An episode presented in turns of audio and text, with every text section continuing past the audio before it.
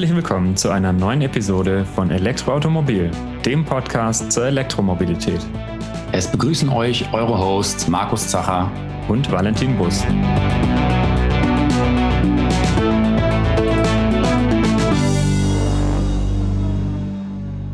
Wir freuen uns, dass wir heute wieder einen Gast begrüßen dürfen. Und unser Gast, der ist schon ja ein, ein alter Hase, wenn man so will. Und zwar ist er schon seit über 20 Jahren im Bereich der Elektromobilität tätig und unter anderem Gründer des deutschen E-Scooter-Herstellers Govex. Thomas Grübel, herzlich willkommen bei uns hier in der Sendung. Ja, hallo zusammen und danke für die Einladung. Ja, freut uns, dass es geklappt hat, dass wir dich heute hier begrüßen dürfen. Thomas, ich habe es ja schon angedeutet, du bist eben schon sehr lange in diesem Feld tätig.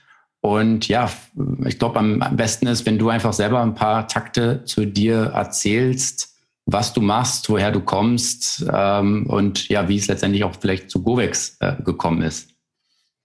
Ja, sehr gerne. Also ich bin der Thomas Grübel und äh, bin ursprünglich aus München, lebe heute auch wieder in München, bin sehr viel rumgekommen in meinem Leben und äh, ich glaube, äh, man kann wahrscheinlich sagen, der, ja, der äh, klassische Unternehmer, also mein erstes Unternehmen habe ich gegründet mit 19 Jahren, bin immer schon dem Unternehmertum verfallen und äh, ja, in den letzten elf Jahren ist das eben das Unternehmen Govex, äh, den ich, dem ich heute meine ganze Leidenschaft widme.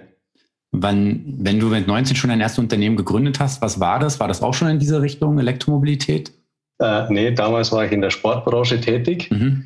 in den 90er Jahren, aber ich bin dann doch, doch sehr schnell äh, ja, auf die Elektromobilität gestoßen. Das äh, war in Verbindung äh, eines Engagements von mir in Asien. Ich habe früher sehr viel in Asien gearbeitet, Produktionsüberwachungen gemacht und nachdem in China ja das Thema äh, Elektromobilität oder in Asien ein bisschen früher gestartet hat als in Europa, bin ich sehr früh schon mit, dem, mit der Thematik in Verbindung gekommen und eben schon seit 1998 ja, da ein bisschen angespitzt.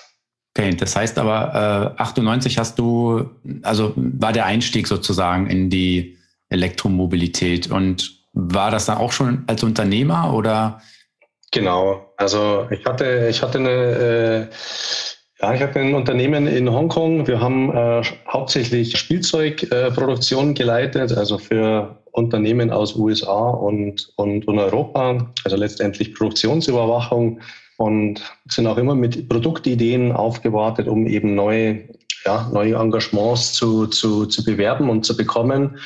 Und äh, da kam es dann irgendwann mal zum Elektroroller. Also ich habe äh, angefangen, einen klassischen Kinderroller eben zu einem Elektroroller umzubauen, äh, habe aber damals nicht gewusst, auf was ich mich da einlasse. Mhm. Und äh, das Ganze hat dann drei Jahre gedauert, bis das Fahrzeug dann zugelassen war. War im Übrigen der erste in Europa zugelassene Elektroroller, den es überhaupt gab. Und äh, zu dem Zeitpunkt, als das Fahrzeug fertig war, gab es allerdings den Kunden nicht mehr. Mhm. Und trotzdem hatte ich da so viel Freude dran, es hat mir so viel Spaß gemacht, das Projekt. Und ich fand es auch sehr sinnvoll, was ich hier gemacht habe. Äh, dass ich einfach dabei geblieben bin.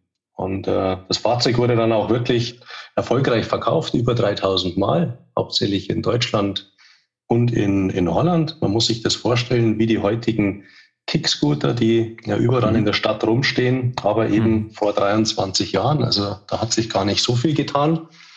Und äh, irgendwann wurde da aus dem, ich sag mal, aus dem dem Spaß neben der normalen Spielzeugproduktion wurde es äh, mein Job, wurde es mein Hauptberuf, weil ich äh, mich immer, immer tiefer in das Thema reingefuchst habe. Ja. Mhm.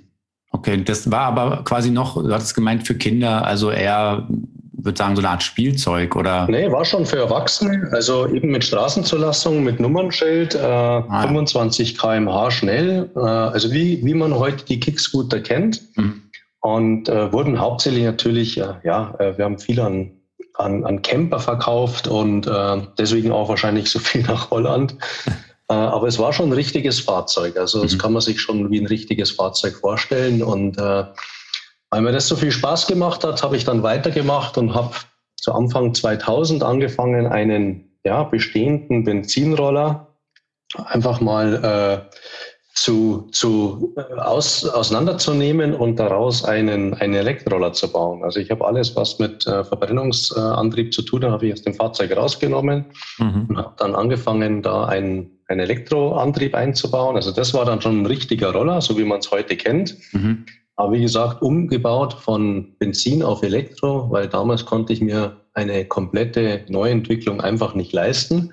Mhm. Und äh, auch das war eigentlich noch ein Hobby, aber hier ist dann schon wirklich vernünftiges Geschäft raus geworden. Also da haben wir dann weltweit Importeure gefunden, die das Fahrzeug äh, kaufen wollten. War allerdings noch unter meiner ehemaligen Firma, die damals äh, Emax hieß und äh, verrückterweise heute einer meiner größten Konkurrenten ist. Also die Firma gibt es noch. Ah, habe sie 2008 verkauft und äh, sie ist immer noch in, in Asien aktiv. Und äh, ich hatte gerade vor eineinhalb Stunden ein Gespräch mit einem potenziellen Kunden und auch da ist mir meine alte Firma wieder in die Quere gekommen als Mitbewerber. Aber mhm. irgendwie ist es ja schön, dass es noch, äh, dass es heute noch gibt. Es war auf jeden Fall eine nachhaltige Entwicklung dann zumindest. Ja, absolut. Ja. Und äh, das ist ja schön. Also Konkurrenz beliebtes Geschäft. Mhm. Und wenn man es selber aufgebaut hat, äh, umso schöner. Aber damit hatte ich natürlich damals nicht gerechnet, dass ich mhm. 20 Jahre später mir einen eigenen Konkurrenten aufba- aufgebaut habe. Ne? Mhm. Aber der Zielmarkt war damals schon weltweit oder auch Europa, nicht nur in China, wo ja, ich sag mal, so lautlose Roller viel früher schon etabliert wurden. Genau, also das war immer schon der Export. Also ich habe natürlich die Idee, habe ich äh, in China auf der Straße aufgegriffen, weil es dort eben schon sehr viel früher losging. Mhm. Äh, völlig richtig. Allerdings muss man natürlich dazu sagen, dass äh, die Elektromobilität in China aus ganz anderen Gründen gestartet, gestartet hat als in Europa. Das sind ja nicht irgendwelche klimatischen Treiber oder Ur Urbanisierungsthemen gewesen, sondern das elektrische Fahrzeug war im Endeffekt so das Einstiegsfahrzeug nach dem Fahrrad mhm. für den kleinen Mann, um sich individuelle oder Individualmobilität leisten zu können. Ja, also da war elektrisch einfach günstiger als jeder Benziner, weil man sich das Benzin an der Tankstelle nämlich nicht leisten konnte. Mhm. Also der Treiber für die Elektromobilität ist dort ein ganz anderer gewesen als bei uns. Bei uns kommt man eher vom Premium-Segment langsam jetzt runter zu, äh, ich sag mal, erschwinglichen Produkten äh, im Vier-, aber auch im Zweiradbereich. Und in Asien hat man also wirklich im Einstiegssegment ganz unten angefangen und jetzt trifft man sich langsam in der Mitte. Mhm. Und ich habe damals schon eben auf die westlichen Märkte geschielt, also habe sehr viel nach Europa, sehr viel nach, äh, auch nach, nach äh, USA verkauft mit meiner ehemaligen Firma. Und da genau lag dann auch das Problem, ich habe mich immer zu weit vom Markt entfernt gefühlt. Ja, also das war auch der Grund, warum ich dann 2008 entschieden habe, äh, natürlich auch aus familiären, familiären Gründen, aber speziell ist auch, weil ich viel näher an meinen Kunden dran sein wollte, um den Markt besser zu verstehen, um die Bedürfnisse meiner Kunden besser einschätzen zu können. Und das war, ja, das war aus China so weit entfernt sehr, sehr schwer. Und mhm. aus diesem Grund habe ich mich dann entschieden, wieder nach Europa zu gehen, nach fast zehn Jahren, um äh, die Firma Govex zu gründen. So hat das gestartet. Und äh, Govex wurde dann gegründet im Januar 2009.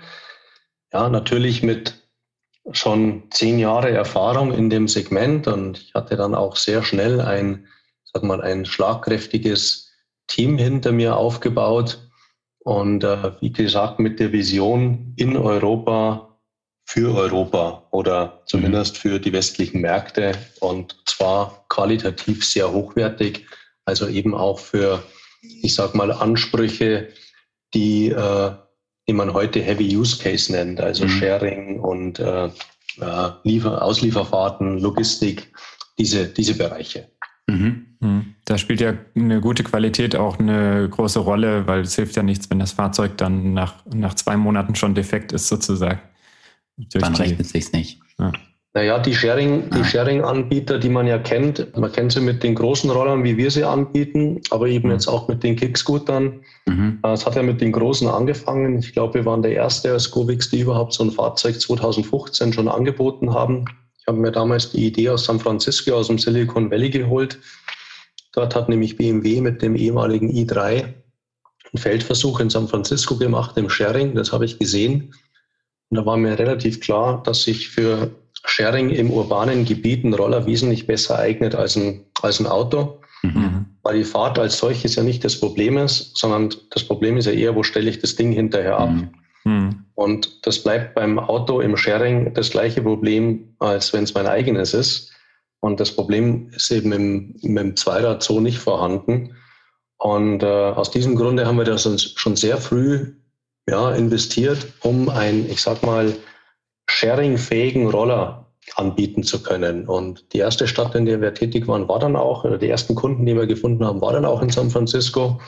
Und dann ist das aber sehr schnell auch nach Europa übergeschwappt, wo wir mittlerweile ja, knapp über, ja, über 15.000 Sharing-Roller in ja, verschiedensten Städten auf, äh, äh, unterwegs haben. Ja, die größte Flotte haben wir in Paris mit fast 5000 Fahrzeugen von uns. Also das okay. Das äh, ist ja anscheinend, oder vermute ich mal, schon ein sehr bedeutender Absatzmarkt, oder? Die, diese Sharing-Flotten. Weil da werden eben ja, große Stückzahlen geordert und es ist wahrscheinlich auch sehr attraktiv, den zu bedienen. Genau, es bewegt sich so in Richtung, also angefangen haben wir im ganz klassischen B2B-Segment, also Verleihroller, Lieferroller und dann ich sage immer, das Sharing ist irgendwo so die Schnittstelle zwischen dem, zwischen dem alten traditionellen Verleih, wo man früher noch irgendwo hingegangen ist und sich ein Auto oder einen Roller geholt hat. Das macht man halt jetzt einfach klassisch oder nicht mehr klassisch, sondern modern digital per App. Mhm. Aber der Nutzer ist ja am Ende wieder der Privatkunde oder die Privatperson. Also man ist irgendwo in so einer die Erwartungshaltung des Nutzers ist eigentlich die gleiche eines äh, B2C-Kunden, eines ganz normalen Privatkonsumenten, aber man hat vorher die Roller eben an einen B2B-Kunden verkauft. Und das ist irgendwie so der, der Link, der jetzt da geschlossen wurde. Und das heißt früher ganz klassisch B2B, dann kam das Sharing. Damit kamen wir natürlich schon mit sehr vielen Privatkunden in Kontakt. Wenn man sich vorstellt, wenn natürlich 5000 Roller in Paris stehen und jeder Roller fünfmal gebucht wird, dann hat man da jeden Tag 25.000 Privat, potenzielle Privatkunden auf dem Roller sitzen. Ein besseres Marketing kann man ja in dem, in dem Bereich gar nicht betreiben. Und somit sind eben sehr viele Privatkunden auch mit unseren Rollern in Berührung gekommen. Und das hat uns aber, hat uns dann eben auch geholfen, speziell dann als die Schwalbe auf den Markt kam, mhm. eben auch äh, erfolgreich in das Privatkundensegment einzusteigen das dann eben auch so weit war, ich sage mal, sich ein Elektrofahrzeug dann auch wirklich zu kaufen, ja, weil die Bereitschaft, naja, die gibt die gibt's jetzt seit zwei, drei Jahren, ne, dass man sich wirklich, ich glaube, wenn man sich ein neues Fahrzeug heute kauft, egal ob Vierrad oder Zweirad, bis vor drei, vier Jahren war oft ein Elektrofahrzeug noch gar nicht, noch gar keine Alternative für die Menschen, wenn sie sich eine neue, äh, für ein neues Produkt äh, äh entscheiden mussten. Mittlerweile überlegt man sich natürlich schon, fahre ich noch weiterhin traditionell äh, mit einem Verbrennungsmotor oder steige ich jetzt langsam auf Elektro um? Und die, die eben auf Elektro umsteigen, werden immer mehr. Und das jetzt auch im Privatkundensegment. Und das hilft uns sehr. Vielleicht kurz für die Nichtunternehmer unter den Hörerinnen und Hörern. B2B äh, und B2C hast du genannt. Also B2B, Business to Business, heißt, genau. du als Geschäftsmann verkaufst sozusagen an einen anderen Geschäftsmann oder eine andere Firma deine Produkte und B2C heißt, du verkaufst sie direkt an einen Endkunden, genau. der dann den Roller sozusagen sich kauft und in die eigene Garage stellt. Genau, völlig richtig. Ja. Mhm. Ich habe auch so die Beobachtung eigentlich gemacht, dass gerade, du hattest ja gemeint, das Sharing-Geschäft ist so diese Schnittstelle. Mhm. Und ähm, ich glaube, viele ähm, Fahrer, Fahrerinnen, die zum ersten Mal mit dem Roller irgendwie in Kontakt kommen, also mit einem E-Roller, ähm, sind das auch irgendwie über das Sharing-Geschäft. Also da gibt es ja nun inzwischen ja einige Anbieter in Deutschland und ihr seid da ja auch äh, fleißig mit vertreten. Hier in Stuttgart betreibt ihr, glaube ich, so, wenn ich es mhm. richtig verstanden habe, mit Zoom ja mehr oder weniger ein eigenes ähm, Sharing-Business. Genau. Und ja, das war auch so, also auch mein, mein persönlich war auch mein erster Kontakt mit dem E-Roller war über so Sharing-Programme, mhm. ähm, weil es unkompliziert ist und äh, man kann ja im Prinzip sofort loslegen, muss nicht heute mit den Apps, da geht ja die Registrierung innerhalb von ein paar Minuten.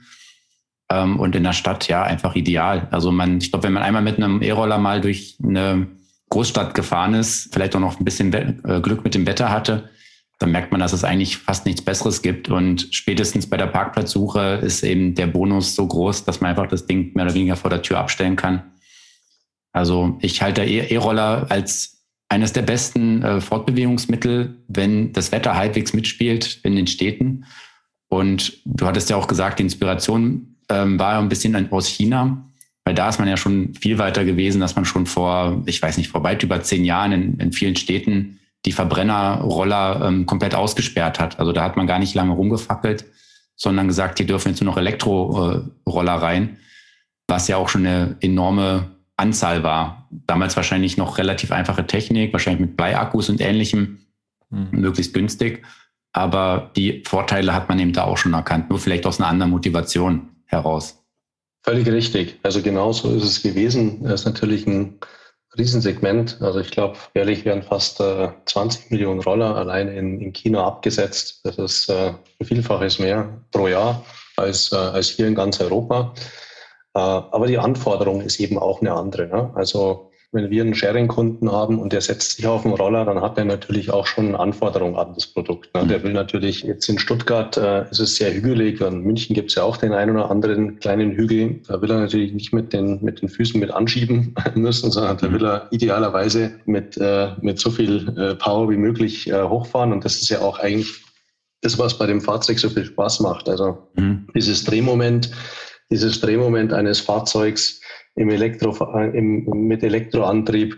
Und äh, wenn man mal schaut, die meisten Leute, die heute in so einem Sharing, mit so einem Sharing-Fahrzeug elektrisch unterwegs sind, die haben ja auch ganz oft ein Lächeln auf den Lippen. Ne? Und da kommt irgendwo, ich sag mal, die Vernunft, also das Rationale und das Emotionale kommt da zusammen. Ich muss zwar von A nach B, aber von A nach B zu fahren mit etwas, was, was viel Spaß macht, ist halt einfach noch, noch mal schöner. Und äh, wie jetzt du eben auch, äh, so, sind die, so, sind, so sind die meisten eben äh, das erste Mal mit, äh, mit, mit dem E-Fahrzeug äh, in Berührung gekommen. Also, und ich glaube auch, dass das beim Auto so ist. Also auch, äh, ich glaube auch die Drive Now und Car, Car, mhm. äh, Car2Go und sowas, ja. Äh, auch die haben ja angefangen, irgendwann ihre Elektroautos dort anzubieten. Und ich könnte mir vorstellen, auch hier war es das erste Mal, wo viele Menschen das erste Mal mit einem, mit einem Elektroauto auch in Berührung gekommen sind. Also ich glaube, wir mhm. haben mit dem Sharing-Markt äh, ja wirklich sehr viel Aufklärungsarbeit äh, äh,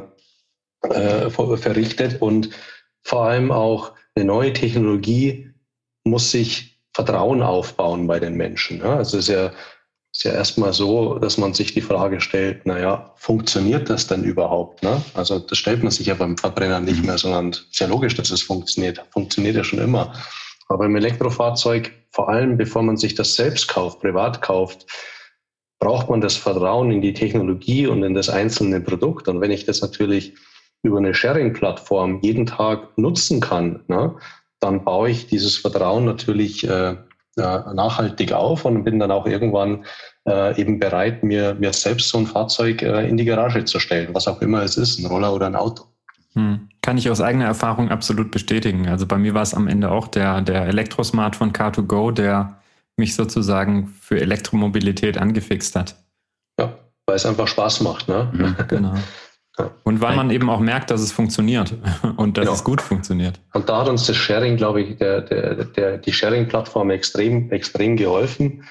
Äh, jetzt natürlich, äh, wie, wie wir es betreiben, äh, Zoom Sharing in Stuttgart, ist ja für uns auch ein bisschen so ein Testfeld. Ne? Also wir haben diese Plattform in, selbst ins Leben gerufen, weil wir ja heute als Govix wesentlich mehr als einen Roller anbieten. Man sieht natürlich immer nur den Roller, aber Govix ist, ist, ist eigentlich ein Technologieunternehmen, ist ein digitales Unternehmen. Wir bauen Roller, aber die ganze Technik, die in dem Fahrzeug verbaut ist, äh, ob, das, äh, ob das Antriebskomponenten sind oder ob das digitale Komponenten sind oder ob das die Anbindung an die Cloud sind oder ob das eine Flotten Flottenmanagement-Software ist oder ob das die App ist, die ihr dann im, am Telefon seht, das alles kommt von Govix, das alles kommt von uns. Mhm. Na? Das heißt, in, in Stuttgart fährt man also wirklich, ich sage mal, end-to-end -end mit einem Govix-Produkt. Also es ist nicht nur der Roller, sondern auch, äh, wenn ihr auf Starten drückt und Buchen oder Buchung abschließen drückt, auch das sind wir.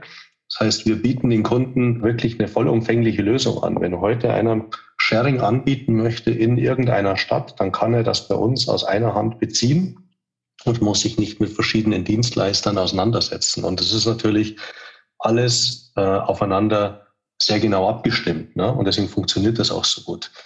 Also ich glaube, das, das hat sich auch, auch geändert im, Ver im Vergleich zur Vergangenheit. Ne? Es gibt ja viele traditionelle Zweiradhersteller, die eben wirklich sich hauptsächlich auf die Hardware, auf das Fahrzeug fokussieren.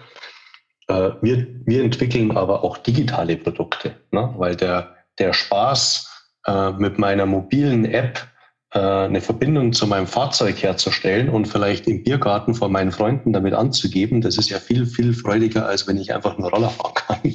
Und äh, mhm. äh, so, so sehen wir uns heute. Also es geht weit über das Thema Zweirad hinaus.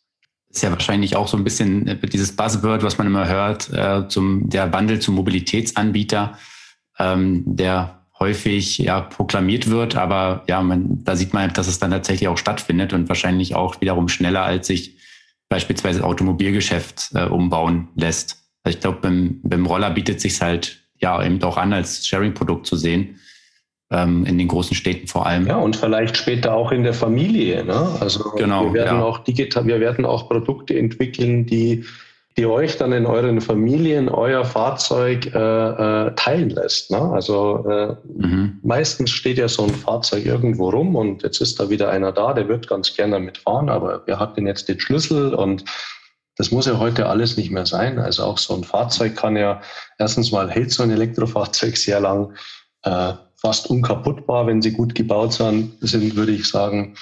Und äh, auch innerhalb der Familie oder innerhalb von Freunden sein Fahrzeug zu teilen und zu scheren, ist definitiv etwas, was wir in der Zukunft sehen werden. Und genau solche Produkte, sowohl als Fahrzeug, aber eben auch dann die App-Lösung und die Flottenmanagement-Lösung dahinter, das ist das, was wir, was wir heute entwickeln. Mhm. Ich glaube halt auch gerade bei so Rollern, da ist natürlich, äh, die haben vielleicht den Vorteil, dass sie schon oder mehr als gut den klassischen Verbrennerroller ersetzen können. Also wenn man sich für einen Verbrenner oder für, überhaupt für einen Roller interessiert, der ähm, da erwartet man ja jetzt nicht, dass ich damit von Stuttgart nach Berlin fahren kann in einem Rutsch oder mit maximal einmal tanken, sondern den benutze ich als Kurzstreckenfahrzeug und damit meistens in der Stadt und vielleicht ein bisschen pendeln und zur Arbeit. Und ähm, gerade die Verbrennerroller sind ja jetzt auch, also die haben besonders viele Nachteile aus meiner Sicht. Sie sind extrem laut, sie stinken sehr stark, sie haben eigentlich ja sehr geringe Leistung. Also zum Fahren machen sie auch nicht genau. wirklich Spaß.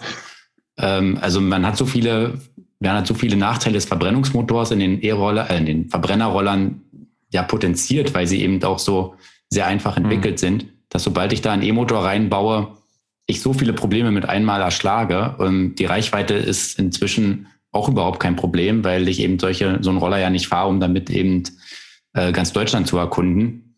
Und genau. Ähm, da ist es eigentlich, man kann sich schon fast wundern, warum überhaupt noch Verbrennerroller zugelassen werden dürfen. Weil aus meiner Sicht wäre es heutzutage nicht mehr notwendig. Vielleicht zumindest in den kleineren Klassen. Es gibt ja auch große Roller mit, ja, wo man im Prinzip Motorradführerschein für brauchen, richtigen.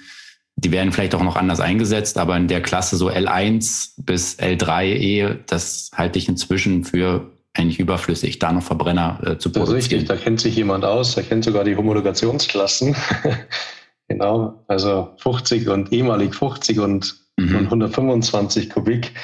Das, was wir heute als L1E und L3E bezeichnen, äh, ist natürlich technisch heute ganz leicht äh, schon elektrisch machbar und äh, bin ich äh, völlig deiner Meinung, gibt es eigentlich keinen Grund mehr, warum man nicht elektrisch fährt. Ganz im Gegenteil, es ist relativ bitter, wenn man an der Ampel neben einem Elektroroller mit einem, mit einem Benzinroller steht, weil man meistens nur das mhm. Hinterteil sieht. Also auch der Spaßfaktor ist, ist natürlich nicht da. Und dann Thema Reichweite, ja, muss ich mir vorstellen, also ich sag mal so 60 bis 100 Kilometer je nach Ausstattung äh, und welche Batterien verbaut sind, schafft eigentlich mittlerweile jeder Elektroroller. Und wer fährt, wer fährt 60 bis 100 Kilometer am Tag? Und dann gibt es natürlich auch mittlerweile, wenn ich jetzt mal schaue, bei uns das El Moto Loop oder der neue Govex Flex, die Batterie ist innerhalb von zehn Sekunden gewechselt. Ne? Und dann fahre ich die nächsten 100 mhm. Kilometer. So schnell kann man gar nicht tanken, wie man Batterien wechselt. Also äh, auch das, die Möglichkeit gibt es ja gerade für, für Menschen, die eben jetzt äh, wirklich urban leben und nicht suburban wie ich hier äh, und die Batterie einfach oder das Fahrzeug irgendwie laden müssen, dann gibt es eben immer noch die schöne Variante der Wechselbatterie, Batterie rausnehmen aus dem Fahrzeug, nur die Batterie mit nach oben nehmen und, und laden oder austauschen, wenn ich sofort wieder weiterfahren möchte. Also je nachdem, wie viel ich es nutzen möchte. Und äh, ein Reichweitenproblem haben wir im Zweiradbereich eigentlich schon lange nicht mehr. Noch nicht mal bei den wirklich Heavy Use Cases wie Sharing oder, oder das Liefersegment, wo wirklich viel gefahren wird. Auch da äh, ja, wird alle paar Tage mal geladen oder die Batterie gewechselt. Äh, beim Vierrad ist es natürlich was anderes. Aber auch hier, wenn wir ganz ehrlich sind, wie oft fährt man eine, eine, eine Strecke, die weiter als 200, 300 Kilometer ist? Auch da kann, könnte man schon sehr viel elektrisch abbilden, gerade im urbanen Umfeld. Und äh, ich bin ja auch gar nicht gegen die Verbrenner. Ich bin der Meinung, man sollte immer das vernünftige und richtige Produkt im richtigen Umfeld einsetzen. Und äh, damit finde, äh, glaube ich, kann man, äh, könnte man sehr viel gewinnen. Hm.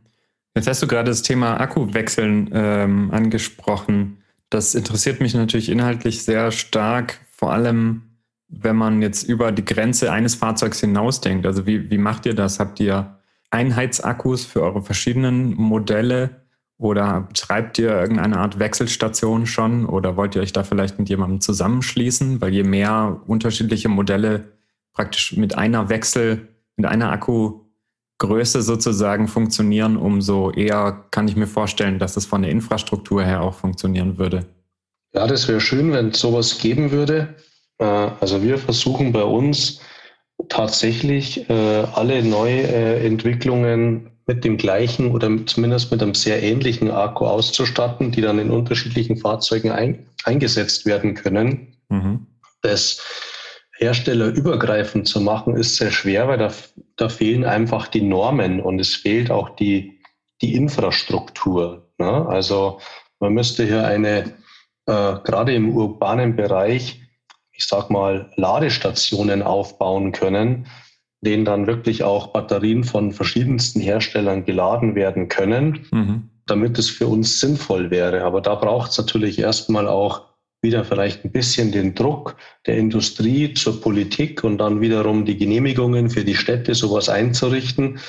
Heutzutage gibt es das leider noch nicht. Also wir, wir arbeiten mit einem Akku, der sehr gängig ist, aber so heute noch nicht in jedem anderen Fahrzeug funktioniert.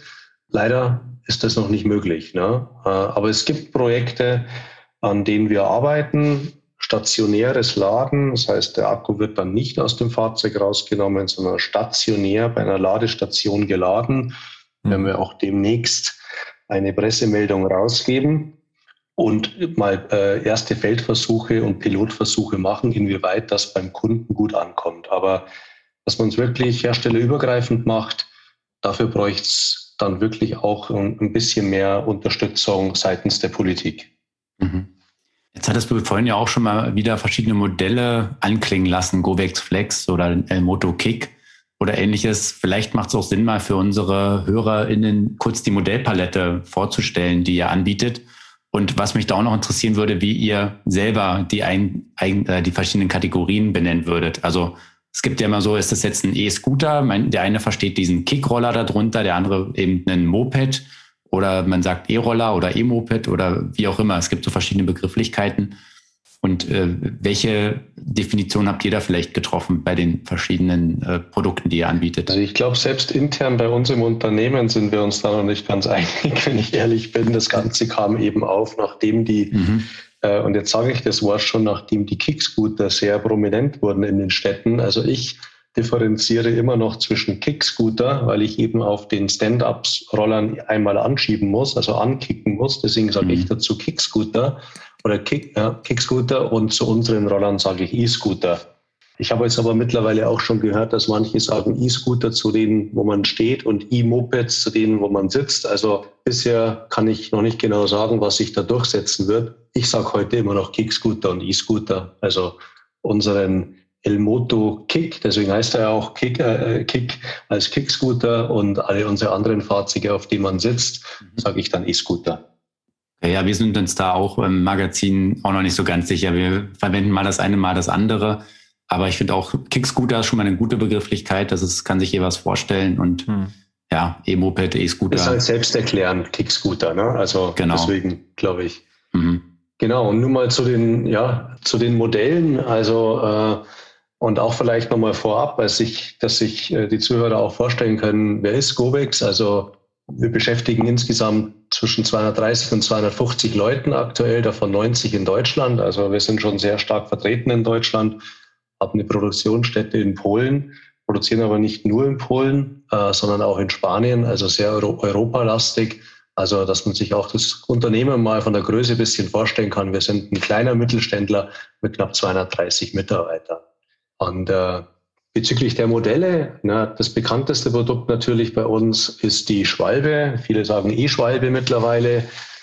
Die Schwalbe war ja zwischen den äh, ja, 50ern und Ende der 80er Jahren das meist, das meistproduzierte Zweirad äh, Deutschlands, wenn nicht Europas. Also als mhm. Benzinvariante wurde das Fahrzeug ja knapp 1,5 Millionen Mal hergestellt. Ich glaube, so viel wie von keinem anderen Zweirad äh, eines einzelnen Modells europaweit.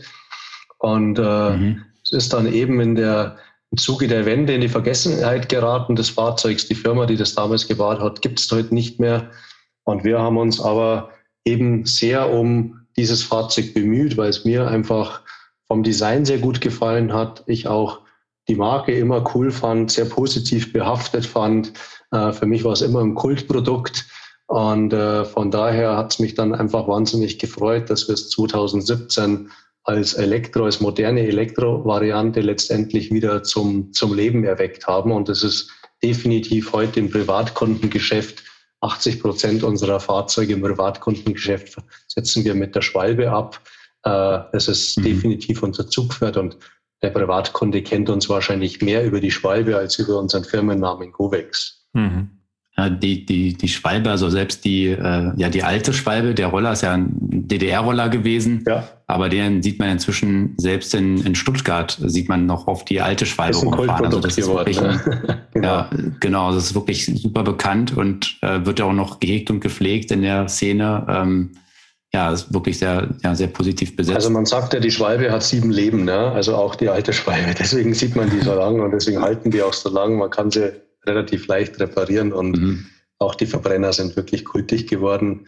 Und äh, klar, am Anfang haben wir da ein bisschen Kritik geerntet, dass wir das Ganze jetzt elektrifizieren, aber mittlerweile gibt es dann doch auch die ersten, ich sag mal, äh, Urschwalbe-Liebhaber, die dann auch mal auf, auf einer von uns gesessen sind und gemerkt haben, ist gar nicht so uncool damit zu fahren. Ja. Das macht, macht sehr viel mhm. Spaß. Äh, vor allem seit wir die Variante mit äh, 90 km/h Höchstgeschwindigkeit rausgebracht haben. Na, die ursprüngliche gab es ja nur mit 60 km/h. Äh, das heißt, es gibt jetzt zwei Varianten. Eben einmal die ehemalige 50er mit 45 km/h Höchstgeschwindigkeit und die Motorradversion, also ehemalige 125er mit 90 km/h Version, die ich auch selbst fahre und die einfach äh, ja, irrsinnig Spaß macht. Also äh, mit jedem, mit jedem Auto da draußen nimmt man es da gerne auf, an der Ampel auf, ja, egal wie flach er gebaut ist, und äh, hat einfach nur noch ein Lachen den, mhm. den Lippen. Ja. Das kann ich bestätigen, weil wir hatten die ja jetzt äh, letztes Ende letzten Jahres zum Test gehabt und ja, die gehört definitiv zu den, also in der Stadt unschlagbar. Da mit dem Roller hat man wirklich, selbst andere E-Autos müssen sich da schon ganz schön anstrengen, um dran zu bleiben. Ja, die ersten paar Meter äh, ist es für jedes Auto mhm. schwer, egal ob E oder, oder nicht. Mhm. Genau, und äh, damit haben wir ja auch den ADAC-Test gewonnen vor zwei Jahren, äh, eben hauptsächlich auf, aufgrund des Themas Antrieb und Beschleunigung, Performance, weil ich glaube, sowas im Zweiradbereich bis jetzt in dem Segment noch nicht da war. Ne? Also das kannte man nicht, so eine Beschleunigung, solche Fahrleistungen im 125er Bereich vorher undenkbar, geht halt nur elektrisch und äh, die Schwalbe ja, auf der Schwalbe kann man es wirklich erleben. Das äh, macht einfach irrsinnig mhm. Spaß. Genau, und ansonsten, ja, also sonst auch noch ein sehr junges Produkt. Äh, jung, weil ich sage, damit sprechen wir die junge Käuferschaft an, ist auch der Emoto Loop. Na, ist ja ein bisschen, geht ein bisschen in den Bereich E-Bike, hat aber keine Pedale zum Treten, sondern wirklich rein, äh, rein über den Gasgriff an, angetrieben und über den Elektromotor. Äh, sehr spannend an dem Fahrzeug eben mit, äh, mit einer Wechselbatterie ausgestattet. Das ganze Fahrzeug wiegt auch mit Batterie nur 59 Kilo, also ist super agil und wendig. Jeder, der Fahrrad fahren kann, kann mit dem Fahrzeug auch fahren. Mhm. Also wirklich gerade in der Innenstadt äh, macht super Spaß, weil es eben auch ein sehr schlankes Fahrzeug ist. Man kommt überall durch und äh, ja, ganz, ganz, ganz einfach zu fahren. Also man kommt sich vor wie auf dem Fahrrad, ist nur ein bisschen schneller unterwegs. Ne? Also mit 45 km/h äh, Höchstgeschwindigkeit. Mhm. Wie, wie kam es eigentlich dazu mit dem L-Moto? Das wurde ja nicht von Govex entwickelt ursprünglich. Wie, wie kam es dazu, dass das sozusagen zu euch gewandert ist? Ja, mein Gott, die Elektroherstellerbranche äh, ist ja immer noch relativ überschaubar. Und als wir Elmoto übernommen haben, 2017, war sie noch viel überschaubarer als heute. Mhm. Elmoto wurde in Stuttgart gegründet. Äh, wir haben auch ein bisschen Stuttgarter Wurzeln, weil unser Haupteigentümer aus Stuttgart kommt. Also von daher privat äh, gab es da schon immer Austausch und auch natürlich äh, technisches Fachsimpeln. Da gab es auch immer schon Austausch zwischen den Elmoto-Leuten und Govex. Mhm. Und äh, da bin ich jetzt mal ganz ehrlich, äh, Elmoto hat vielleicht weniger Glück gehabt mit den Investoren, als ich es hatte bei Govex. Äh, und aus diesem Grunde hat mir dann irgendwann mal gesagt, ne, also wäre eine tolle Sache, wenn Elmoto nicht, vom, äh, nicht, nicht von der Landkarte äh, äh, verschwindet, sondern wenn wir es übernehmen können. Und das hatte ich damals unserem Gesellschafter vorgeschlagen und Gott sei Dank ist es gut gegangen. Und äh, wir haben das komplette Team behalten. Also alle, die dabei bleiben wollten, durften dabei bleiben und haben das Fahrzeug eben mit unserem doch ein bisschen größeren Team im, im Bereich Engineering und R&D haben wir das dann äh, ja wieder aufgefrischt, wieder wieder äh, auf den Markt gebracht und äh, so ist es zustande gekommen. Ja.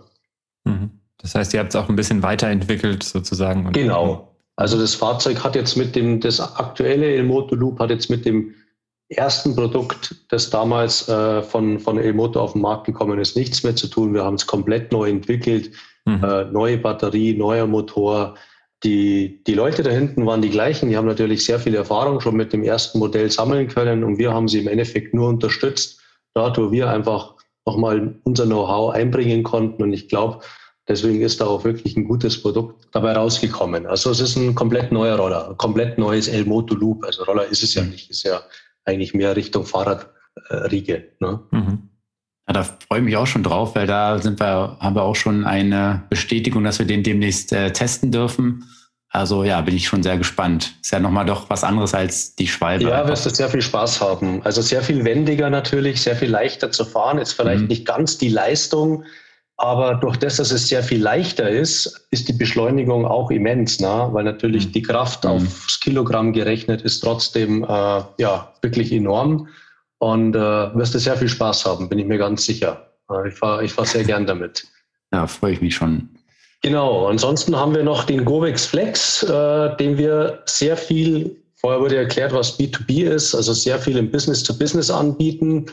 Äh, kann natürlich vom Endkunden auch gekauft werden, bringen da jetzt sogar den, schon die zweite Variante raus, also den Flex 2.0, den ich persönlich super spannend finde. Der Roller hat, äh, ist sehr modular aufgebaut. Das heißt, äh, ich kann relativ einfach mit wenigen Handgriffen das Fahrzeug von einem Einsitzer zu einem Zweisitzer bauen oder wieder zurück zu einem Einsitzer, dann mit einem großen Topcase oder mit einer großen Lieferbox heißt, ich kann damit auch einkaufen fahren äh, und habe da wirklich viel Platz. Das Fahrzeug ist auch komplett schlüssellos natürlich, also ganz modern mit einer, mit einer App ausgestattet und eben mit zwei Wechselakkus. Äh, und äh, ein Akku hat nur 9,4 Kilo, also wirklich ganz leicht. Der Akku kann von jedem, von, von, von jedem rausgehoben werden. Man kann das Fahrzeug mit einem Akku fahren, man kann es mit zwei Akkus fahren.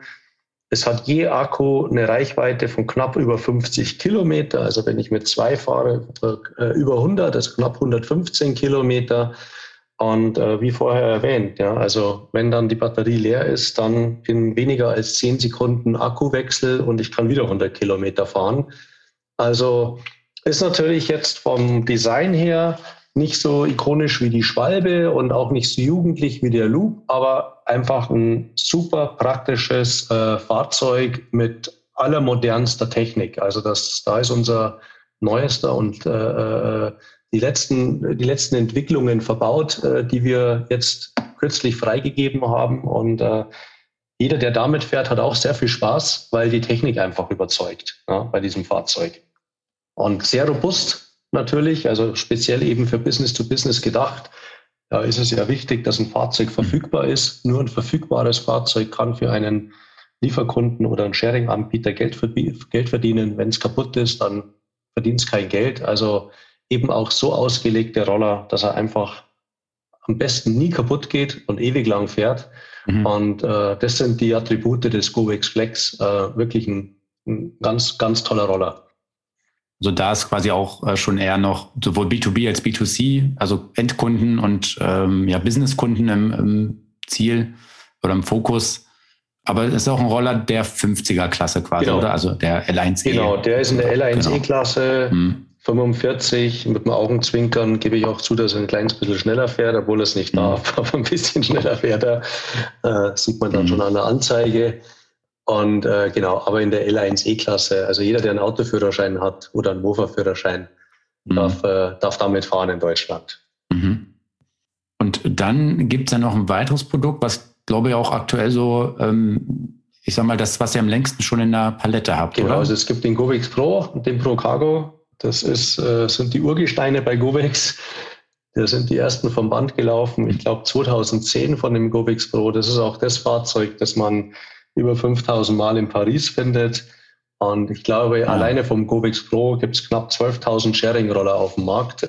Also ich sag mal, ein ausgereiftes Fahrzeug der ersten Stunde natürlich immer von uns, also genauso wie der Pro Cargo, der im Endeffekt ähnlich ist wie der Pro, nur als Einsitzer mit Lieferbox. Also immer wieder von uns natürlich äh, ja, aufgefrischt mit neuer Technologie, seit zehn Jahren im Markt und äh, ja, ist ein Arbeitstier, ein Lastenesel. Ja, also mhm. genau in diesem Anwendungsbereich sehr beliebt, sicherlich beim Privatkunden äh, eher interessant, die Schwalbe Loop oder der Flex oder auch der Elmoto Kick, mhm. zu dem wir vielleicht noch kommen, als jetzt der Pro und Pro Cargo, die wirklich extrem für den, für den Sharing und äh, Liefersegment äh, entwickelt wurden. Aber damit haben wir mhm. angefangen, ja. Also äh, das war unser erstes, unser erstes Modell und es ist heute nach elf Jahren immer noch in Produktion. Und es wird immer noch nachgefragt. Mhm. Ja, sehr langlebig. Ich meine ich mein auch immer mal wieder so Pizzadienst und sowas. Ähm, Wenn es ein Go-Wex ist, dann ist es, glaube ich, immer der Pro, mit dem die unterwegs genau, sind. Genau, also wir liefern, ohne jetzt hier Namen zu nennen, wir beliefern ja doch einige Pizzalieferdienste und das Liefersegment hat ja, hat ja zugenommen. Äh, leider, ich muss sagen, leider mhm. zugenommen, ja, aufgrund der Covid-Situation, dass die Restaurants geschlossen bleiben müssen, äh, hilft man sich jetzt eben aus mit, äh, ja, mit Liefern auch, auch die Restaurants, die das früher nicht gemacht haben, liefern mittlerweile ihr, ihr Essen aus. Mhm. Und äh, somit haben wir ja doch einige mehr Pro Cargos mittlerweile auf der Straße wie vor eineinhalb Jahren. Und äh, so genau, genauso gilt es auch für den Flex. Also auch das ist ja ein Lieferfahrzeug oder dient als Lieferfahrzeug. Äh, genau, da sieht man viele Pizza, Pizzalieferdienste oder Essenslieferdienste mit diesem Roller äh, auch in München rumfahren oder in Stuttgart. Genau. Ja, und dann gibt's äh, als, äh, glaube ich, ganz witziges äh, Konzept, ich nenne es immer mehr ein Konzept als ein, als ein Fahrzeug, den Elmoto Kick. Da sind wir jetzt wieder beim Kick-Scooter. Und da kann jetzt, mhm. kann man natürlich sagen, Mensch, da gibt's ja schon so viele. Und mhm. äh, genau das Gleiche habe ich mir auch gedacht. Da gibt's ja schon so viele. Und eigentlich das, ist es ja so einfach, so ein Ding zu bauen. Warum soll ich mich jetzt damit nochmal auseinandersetzen, nachdem ich das schon vor 20 Jahren gemacht habe, so ein Ding zu bauen? Aber dann kam eben die Idee äh, mit dem äh, niederbayerischen Unternehmen Einhell, die ja hauptsächlich bekannt sind aus dem Bereich äh, ja, Heimwerkzeug und mhm. Gartentools, äh, Heckenscheren und was es da alles gibt, Rasenmäher, äh, eine Kooperation zu schließen, weil die Jungs dort haben nämlich äh, ein Batteriekonzept entwickelt, das man in über 170 äh, deren, derer Geräten äh, äh, nutzen kann. Das heißt immer der gleiche Akku für jedes der 170 Geräte. Und dann haben wir einfach mal aus, ausprobiert, ob man denn mit diesen Akkus nicht auch uns einen Kickscooter Scooter, äh, bewegen kann. Und haben mhm. das mal getestet, weil wir natürlich dann genau wieder ein, ja, ich sag mal, ein nachhaltiges Produkt entwickeln, weil man eben keinen mhm. zusätzlichen Akku dafür braucht, weil der Akku vielleicht schon zu Hause in der Bohrmaschine ist und ich bohre ja nicht den ganzen Tag Loch, Löcher an die Wand, sondern möchte vielleicht davor oder danach auch mal zum Einkaufen fahren und kann das dann eben gleich mit, mit dem gleichen Akku machen. Also das ist ein Stecksystem. Ja, also ich als Gartenbesitzer kenne auf jeden Fall auch diese Wechselakkusysteme. Zugegebenermaßen habe ich jetzt äh, einen anderen Anbieter ähm, ausgesucht, aber das ist eine, auf jeden Fall eine witzige Idee, praktisch mit diesem äh, gleichen Akku, mit dem ich vorher vielleicht noch äh, ein paar Schrauben in die Wand geschraubt habe, dann wieder nach Hause fahren zu können. Wie ist denn die Spannungslage von dem Akku? Weil ähm, das, was ich jetzt zum Beispiel nutze, ist nur ein 20-Volt-System. Das wird wahrscheinlich für einen, für einen äh, Kickscooter nicht reichen. Genau, wir haben uns da ganz leicht geholfen, nachdem der Kickscooter ja doch ein bisschen größer ist als eine Bohrmaschine. Mhm. Haben wir einfach zwei Akkus genommen, weil Einhell auch meistens zwei Akkus dazu gibt zu ihren Geräten. Von daher haben die meisten eh zwei Akkus zu Hause und das sind jeweils 18 Volt Akkus. Mhm. Und die haben wir einfach in Serie geschalten, sodass das Fahrzeug, also der, der Moto Kick jetzt auf 36 Volt fährt und äh, damit eben auch genügend Leistung hat, äh, ja, einen Berg hochzukommen. Ja, mhm. Genau, also es sind einfach zwei Akkus drin und dadurch, ja, ich sag mal, doppelte Leistung. Und das reicht vollkommen aus. Also, und das ist mittlerweile überraschend für mich, äh, ja, einer unserer äh, absoluten Hotseller geworden. Also, äh, ich war mir nicht sicher, ob es noch einen Kickscooter braucht am Markt, aber das Konzept als solches kommt einfach sehr gut an und äh, es gibt auch wirklich sehr positive Rückmeldungen, weil es ein durchdachtes, nachhaltiges Konzept ist, wo man einfach ein zusätzliches Produkt an andere Produkte andocken kann und äh, ja, auch äh, letztendlich damit weniger Müll produziert. Ne? Also das ist, äh, mhm. ist ja auch entscheidend. Gerade halt, ich finde gut, dass man den Akku dann auch einfach ja, austauschen kann. Man kann ihn universell ja. nutzen. Bei mir liegt meine, mein Akkuschrauber liegt die meiste Zeit rum und dann in der Zeit die Batterie, die altert ja eigentlich auch nur um, vom Rumliegen. Ja, der wäre gar nicht schlecht, wenn man die ab und zu mal für einen anderen Zweck einsetzen könnte. Und ja, wenn sie dann doch mal irgendwann durch ist, äh, dann tauscht man es aus, hat aber eben gleich einen Akku für alle Geräte neu. Also das finde ich echt, finde ich ein super, eine super Idee. Genau, also von daher, wir bieten das Fahrzeug an, haben es mal versucht äh, im letzten Jahr mit jetzt mit relativ großem Erfolg und werden es weiterhin anbieten. Ob es dann nochmal ein Nachfolgeprodukt gibt, wissen wir noch nicht. Aber es ist äh, wirklich sehr hochwertig gebaut. Also wir haben uns da auch äh, Gedanken gemacht. Das Fahrzeug ist mit Scheibenbremsen ausgestattet, äh, ist, äh, hat schöne große Luftreifen. Das heißt, es fährt auch sehr bequem. Also durchaus ein bisschen äh, wesentlich bequemer als die, die Kick-Scooter, die man jetzt im Sharing kennt. Äh, die sind natürlich einfacher mhm. gebaut, günstiger gebaut. Äh, hier bei dem Elmoto Kick haben wir wirklich auf Qualität geachtet und auch auf äh, Fahrkomfort. Ne? Also das ist ja auch ganz wichtig. Wenn man dann doch öfters damit fährt, dann will man auch einen sicheren und komfortablen Roller haben und deswegen auch die Scheibenbremsen und die großen Luftreifen. Mhm. Und natürlich auch schlüssellos, ne? über die App gesteuert. Mhm. Ja, da würde auch so ein Zündschlüssel, so ein klassischer, auch ein bisschen merkwürdig an, dran aussehen. Absolut, ja. ja, genau, richtig. Genau, also das war jetzt mal so ein Abriss unserer, unserer Modelle, äh, was jetzt für ein, ein, Hersteller wie uns im, im Elektro-Zweirad-Bereich, also äh, ich komme da auf knapp äh, sechs, sieben Modelle, die es natürlich alle in verschiedensten Varianten gibt, also äh, mit, ja, mit verschiedenen Farbgebungen und man kann natürlich auch noch mit der Sitzfarbe spielen und die Schwalbe gibt es noch mit ABS und ohne ABS. Also da kommen dann schon äh, einige Fahrzeugkonfigurationen äh, zusammen, die wir da äh, im Werk äh, bauen müssen, äh, was jetzt für einen Zweiradhersteller im Elektrofahrzeugbereich schon, ja, schon, schon sehr umfangreich ist und ich glaube äh, einzigartig momentan. Also auf jeden Fall eine große Bandbreite, die ihr da abdeckt. Also wirklich vom ja so Last Mile Scooter bis eben ja zur, zur 125er oder L3E-Schwalbe. Ähm, ja, ist ja schon eine große Palette. Wird es denn darüber hinaus noch ähm, Zweiräder geben? Also wenn wir schon dann sagen Richtung Motorrad dann auch wirklich? Oder ist das erstmal gar kein, also gar keine ähm, Idee, die für Gobex funktionieren könnte. Naja, also man muss ja dazu sagen, ich, das Ganze soll, soll ja auch ein bisschen Sinn machen, was wir hier tun. Ja? Und äh, mir mhm. geht es natürlich jetzt nicht nur darum, Zweiräder zu bauen, sondern mir geht es ja schon auch darum, äh, Mobilitätslösungen anzubieten. Ja? Und äh, mir geht es explizit darum, Mobilitätslösungen für den urbanen und, und suburbanen Raum anzubieten.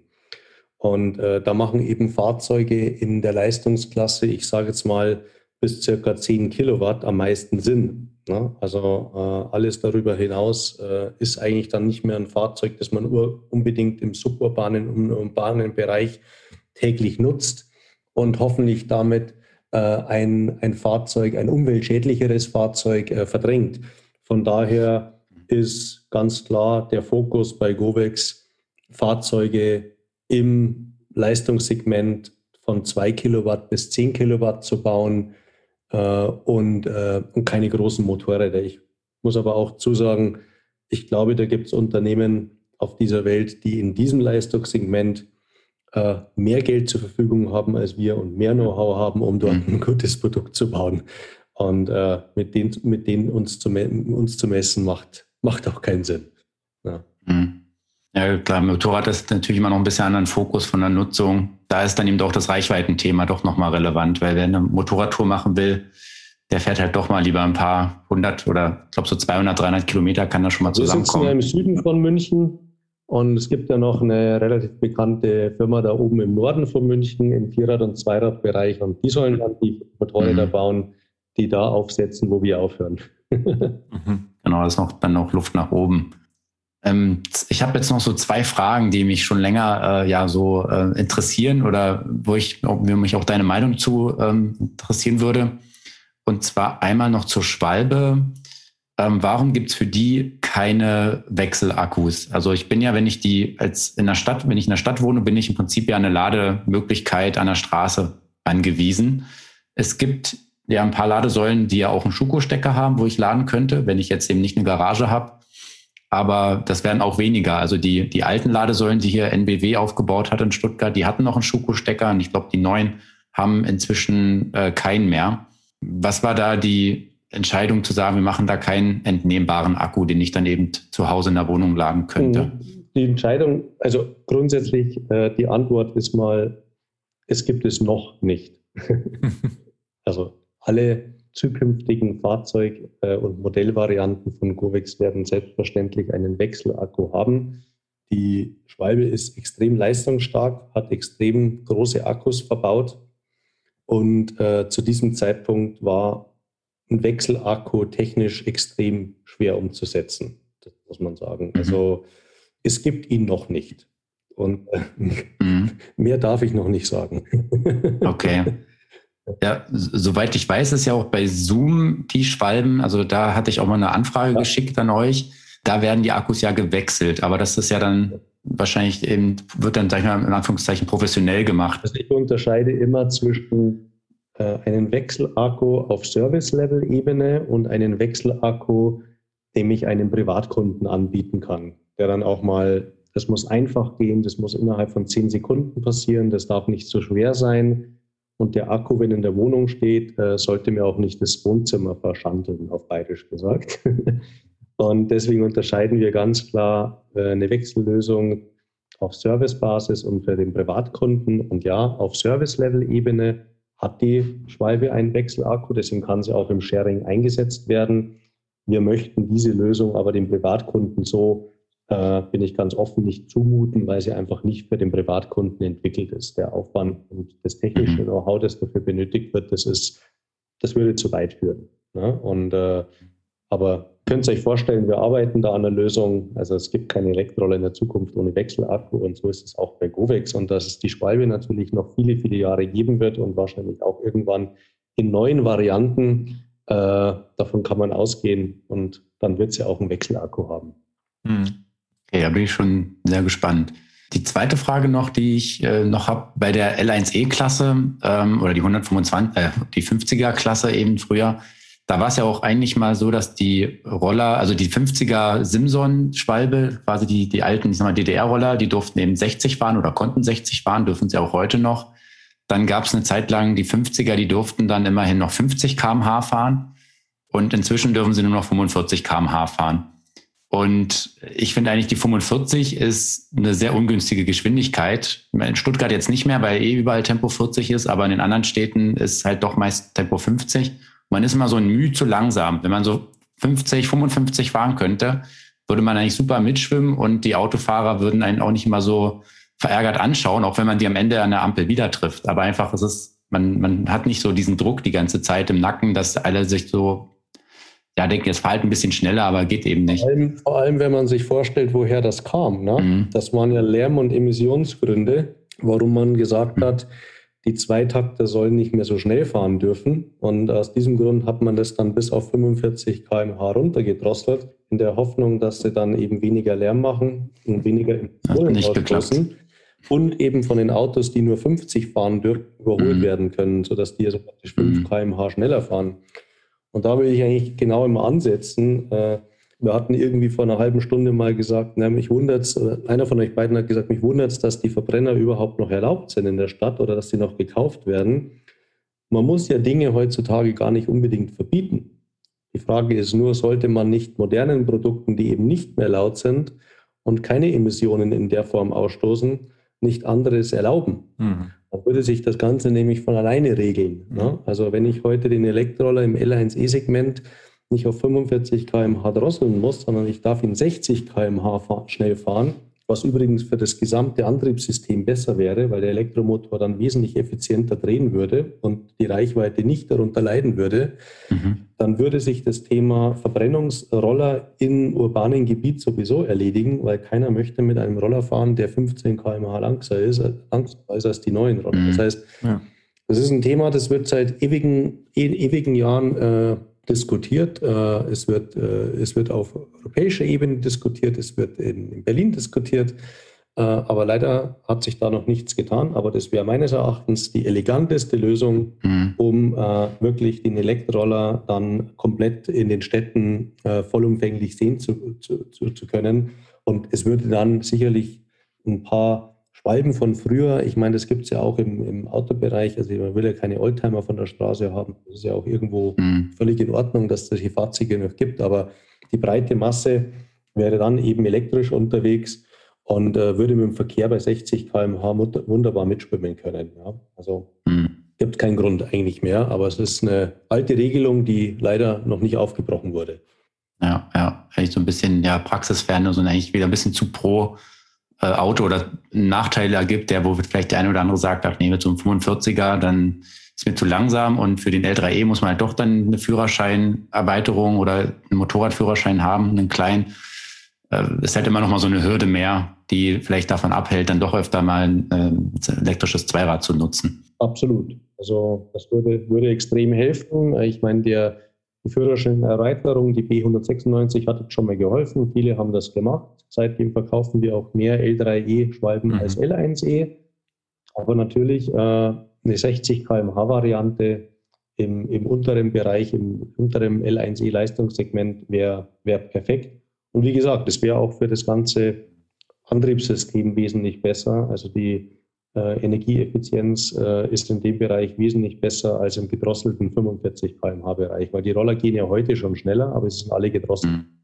Ja, ja, das merkt man ja auch, dass man ein bisschen wie so eine, ja, in so eine Bremse reinfährt, dann einfach. Loch rein, ja. genau. Ja, ja, weil er möchte eigentlich schneller, aber er darf nicht. Genau. genau. Okay, nee, gut, dann, äh, ja, dann hat man mal ein Bild mal dazu, wo das eigentlich herkommt. Das wusste ich nämlich auch nicht, dass das aus eigentlich so ein altes, so eine alte Grundlage dahinter ist. Mhm aus den 70er, 80er Jahren, glaube ich noch. Ah, okay. Sehr lang. Ja, ja okay. Ähm, was mir schon die ganze Zeit im Kopf rumspukt, ist, wofür steht eigentlich GoVex? Ah, ja, habe ich damals überlegt äh, und äh, mir ist nichts anderes eingefallen, aber es hat schon einen Hintergrund. Also Go steht für einmal für, für Go mhm. und das Vex steht für Vehicles. Mhm. So ist das äh, okay. zusammengekommen. Also Go and Vehicles. Und daraus wurde GoVex. Also so, so kam es. Ne? Und äh, genau, also mehr ist es auch nicht. Mhm. Ja. Na gut, kann man sich aber dann was darunter vorstellen. Ja. Aber es erkennt niemand, mhm. das muss ich zugeben. Mhm. Mit einer Erklärung jetzt und den, die, äh, die HörerInnen, die hier zuhören, dann, die wissen es jetzt ja. aber immerhin. Die können es dann multiplizieren und weitererzählen als Fun Fact. Genau.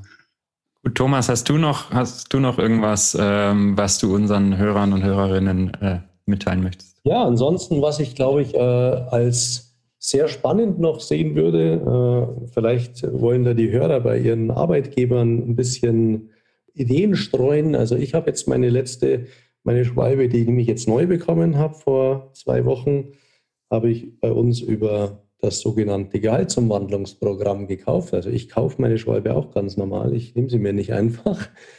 Und Gehaltsumwandlungsprogramm ist im Endeffekt äh, ähnliches, wie man es von den Fahrrädern schon kennt. Also Jobrad bietet das ja im großen Stile in ganz Deutschland mhm. an. Das heißt, das Fahrzeug wird eben über ein Gehaltsumwandlungsprogramm von seinem Arbeitgeber angeboten. Und das Schöne für den Privatkunden ist, dass er sich damit äh, bei einer Schwalbe zum Beispiel knapp 46 Prozent sparen kann. Und gerade bei so einem Premium-Produkt ist ja dann der Preis auch doch immer eine Frage, kann ich mir das leisten, will ich mir das leisten?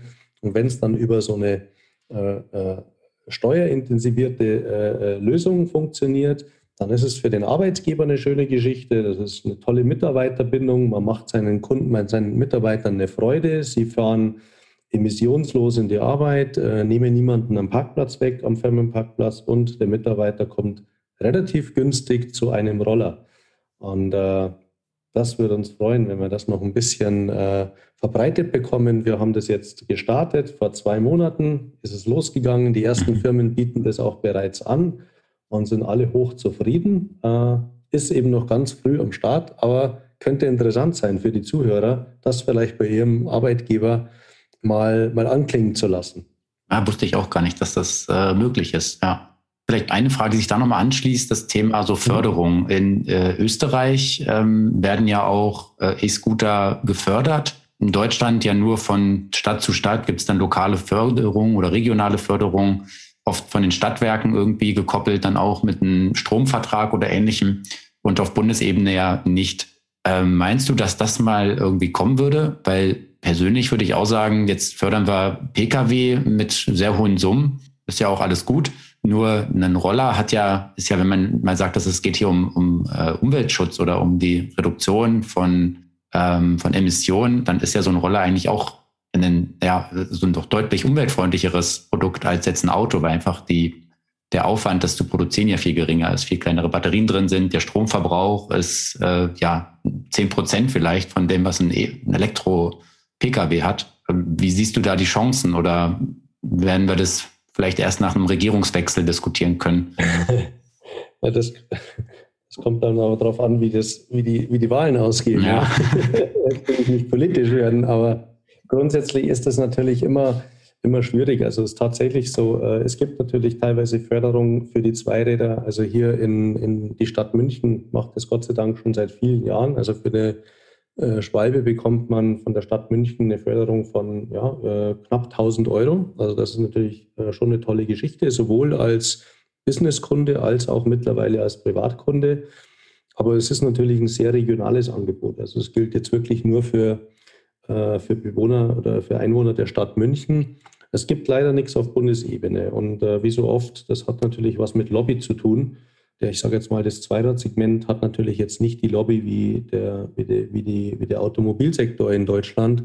Und von daher wird natürlich, äh, werden die Fördergelder, die, die, zur Verfügung stehen, natürlich lieber in, in, in Autos gesteckt als in Zweirädern, obwohl es vom Platz her und von den Emissionen her natürlich bei den Zweirädern gerade äh, wesentlich besser aufgehoben wäre. Ja, aber das ist, äh, das ist, das hat was mit Lobby zu tun, meines Erachtens.